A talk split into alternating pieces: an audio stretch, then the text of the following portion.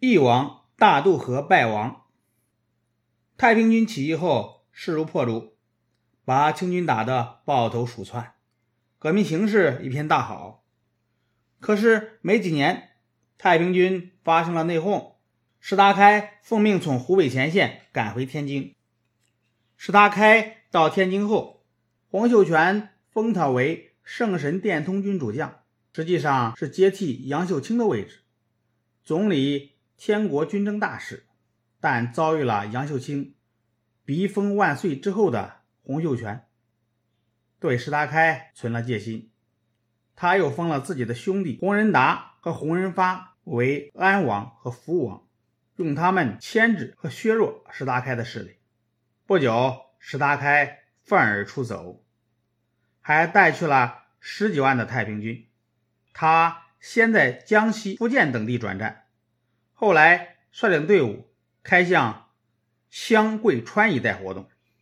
此后，军心开始涣散，渐渐陷入了困境。先是魏辉映、张志公、卢子宏等人叛变投敌，部分人因为思念亲人和条件艰苦，也离开了队伍。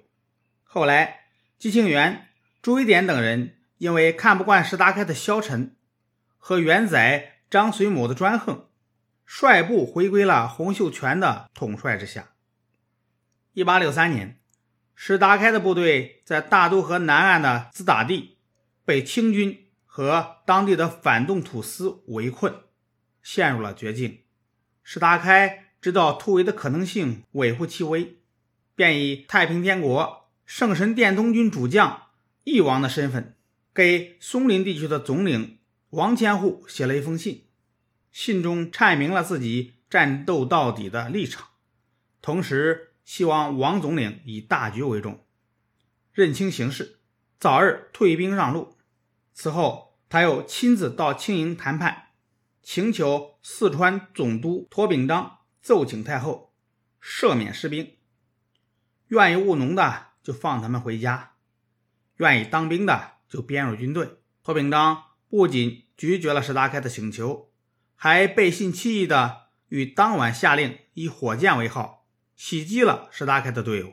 一夜之间，两千多名起义军官兵遭到血洗。侥幸逃出的寥寥无几。石达开被捕后被押往成都，他对审讯他的驼秉章说道：“成则为王，败则为寇。今生是你杀我，怎么会知道来生不是我杀你呢？”不久，他被凌迟处死。石达开从行刑开始到停止呼吸，昂然挺立，神情镇定，没有一点畏缩的表现。不发出一声痛苦的呻吟，连清兵都不得不感叹道：“真是奇男子啊！”此时，石达开年仅三十三岁。石达开之死，预示了太平天国离覆灭不远了。